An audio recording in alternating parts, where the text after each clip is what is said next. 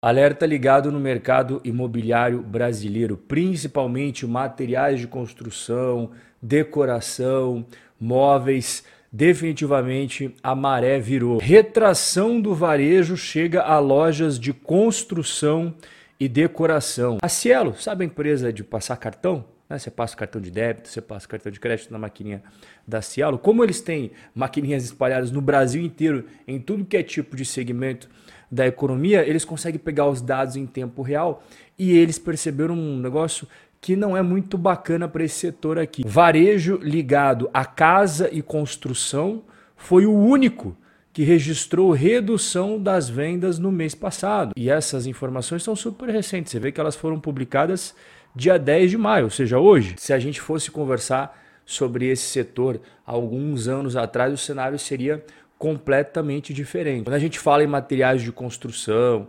decoração, móveis, voltando um pouquinho no tempo, na época do C19, era época de fartura, era época de bonança, eles estavam nadando de braçada. O varejo brasileiro de móveis, decoração, materiais de construção está atravessando agora um período bem conturbado, um período difícil de vendas, muito diferente daquele boom que aconteceu nos primeiros dois anos do C19. Se naquela época os consumidores estavam fazendo reformas, fazendo mudanças e gastando com decoração, gastando com mobília, agora o cenário é completamente diferente. Né? Eles reduziram o apetite por reformas, o apetite por renovação dos móveis da casa, principalmente por causa do ambiente que a gente está vivenciando no Brasil de altas taxas de juros. Então você vai pensar uma, duas, três, quatro, cinco vezes antes de fazer um financiamento para pegar um móvel novo, para fazer uma reforma na sua casa. Mas a percepção da crise não é só com base no índice da Cielo, não. Você tem outros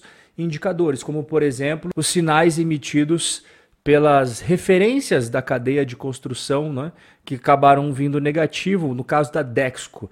A Dexco ela tem marcas como Deca, Portinari, Hydra, Duratex, Castelato, Ceusa, Duraflor, ou seja, acaba sendo um termômetro para a gente medir como é que está o ritmo das obras, o ritmo das reformas no país, porque essa empresa ela tem uma quantidade incrível de marcas no seu portfólio que oferece louças, metais sanitários, painéis de madeira, revestimentos. Então é muito legal a gente ver os números dela para medir a temperatura, porque ela, por causa do seu tamanho, consegue proporcionar isso para nós. E o faturamento da Dexco caiu quase 20% nos três primeiros meses de 2023, comparado com os três primeiros meses de 2022. E quando a gente fala de lucro, né, porque faturamento é o quanto você vende, lucro é o quanto que sobra do seu faturamento descontando todas as despesas. Então você tem que pagar funcionários, tem que pagar imposto para o governo, tem que pagar juros da dívida. O mais importante no final do dia é o lucro, né?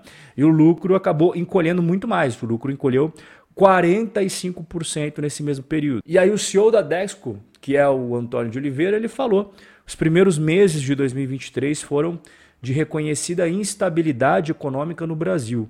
É um fenômeno que atingiu vários setores, entre eles a construção, a reforma e os bens de consumo. E tem mais sinais que a gente vai pegando para entender esse momento mais complicado, como por exemplo as empresas que você conhece muito bem quando passeia no shopping ou passa por grandes avenidas e rodovias ou ruas bem movimentadas aí da sua cidade. Empresas de decoração, empresas de mobília, elas estão ajustando as suas operações, né? fazendo promoções de até 80%, fechando lojas, renegociando dívidas. Na última semana, as lojas Renner que vende é, roupas, vende acessórios, elas têm dentro do seu portfólio uma marca que se chama Kamikado.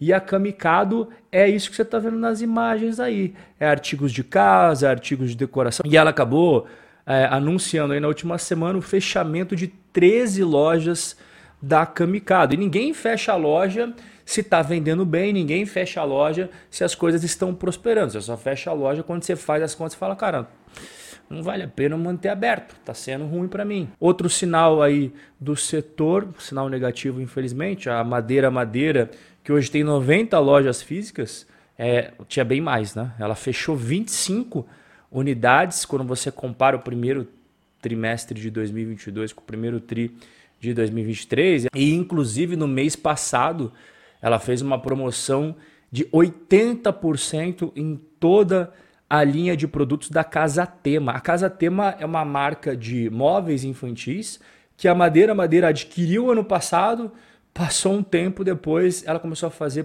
promoção com desconto de 80% em toda a linha. E aqui, mais uma vez, assim como ninguém fecha a loja se está tudo bacana, você não vai oferecer desconto de 80% em tudo que você tem à venda se você estiver vendendo que nem água. Você só faz descontos, ainda mais descontos agressivos, assim, quando você está com muita dificuldade. Você veja que os sinais vêm de vários lugares. Né? A Mobile, por exemplo, ela é negociada na bolsa e ela acumula uma queda de 61% nas ações nos últimos 12 meses. Ano passado ela fechou com prejuízo de 90 milhões. E olha que interessante, ela até chegou a negociar uma fusão com a Tokstok, mas as conversas não evoluíram porque a Tokstok tem uma dívida de 600 milhões de reais. Então o pessoal da Mobile acabou dando um passinho para trás. E até aproveitando que a gente está falando de Tokstok, não podemos deixar de mencionar a crise gigantesca que essa companhia se encontra. A Tokstok, que é a maior rede de varejo de móveis e decoração do Brasil, não sabemos por mais quanto tempo, ela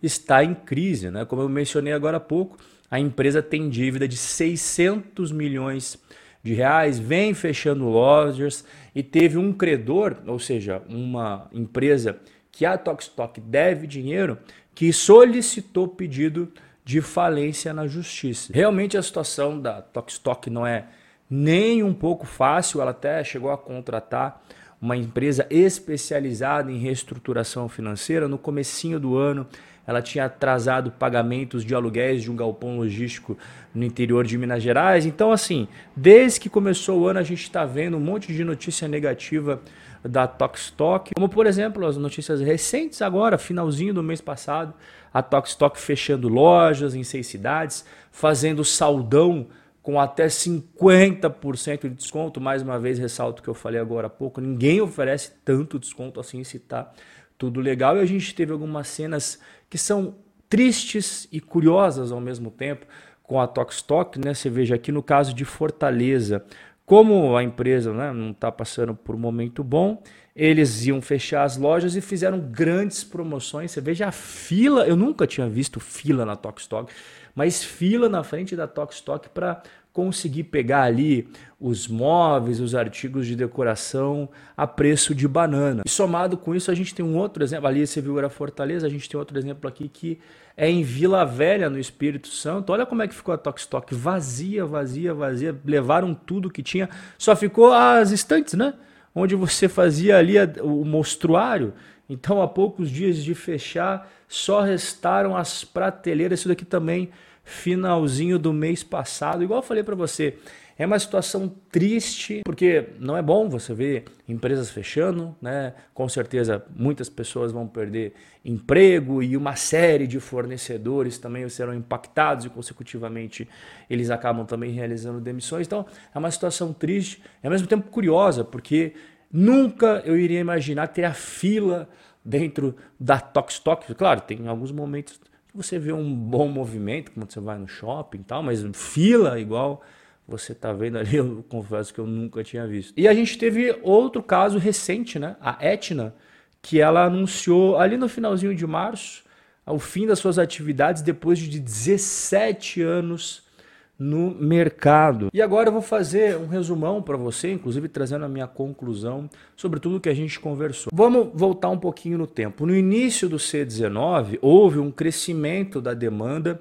por produtos de móveis, decoração, materiais de construção. E as empresas desse setor, elas ficaram bem empolgadinhas. Elas falaram, pô, que maravilha, tal, vamos ampliar os nossos estoques. E aí que começou o grande erro dessas companhias. Porque esse cenário bacana, empolgante, né, que estava todo mundo traçando projeções maravilhosas, ele tinha prazo de validade para acabar, ele durou pouco e acabou resultando em gravíssimos problemas de capital de giro para essas empresas. As empresas estavam com os estoques cheios, só que as vendas, as vendas começaram a cair. Toda vez que você fica com estoque empacado na sua empresa, isso acaba custando dinheiro. E outro ponto importante, e isso vale não só para esses segmentos que a gente acabou de ver, mas para o varejo em geral, que é a mudança do comportamento do consumidor nos últimos anos. O custo de manter, por exemplo, uma grande loja no shopping ou em uma avenida,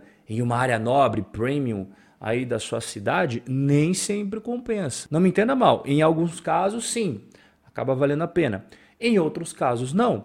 Depende você fazer um estudo caso a caso para saber se está fazendo sentido do ponto de vista financeiro ou não. E muitas das lojas físicas que você vê que são fechadas no varejo em geral, é porque eles fazem as contas e chegam à conclusão que não compensa manter aberto. E o último ponto, mas não menos importante, é que essa alta taxa Selic que nós estamos vivenciando já há um bom tempo está fazendo com que as empresas que possuíam maior dívida, que eram mais alavancadas, enfrentem grandes problemas. Por quê? Porque com a taxa Selic muito alta, elas acabam pagando muito mais juros. Uma coisa é na época que os juros eram na casa dos 2%, outra coisa é agora na casa dos 14%. Então, elas acabam pagando muito mais juros das dívidas. Quando elas vão tentar fazer a rolagem de dívida, ou seja, pegar a dívida que está vencendo no curto prazo para trocar por uma dívida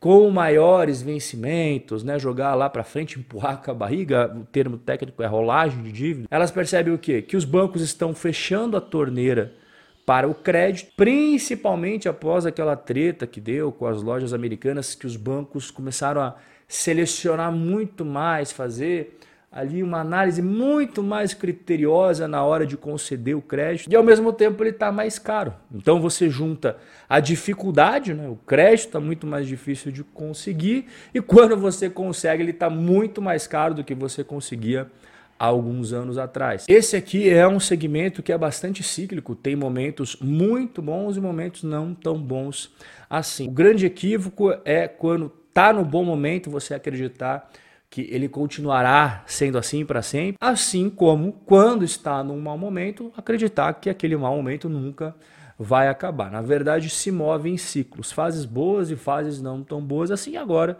você está vendo, estamos vivenciando uma fase que não é das melhores. Bom, depois que a gente bateu esse papo aqui, você pode contar aqui nos comentários como que você está vendo tudo isso, qual que é a sua opinião, a sua visão sobre tudo isso que nós conversamos aqui. E a gente vai se ver no nosso próximo encontro. Forte abraço e até a próxima.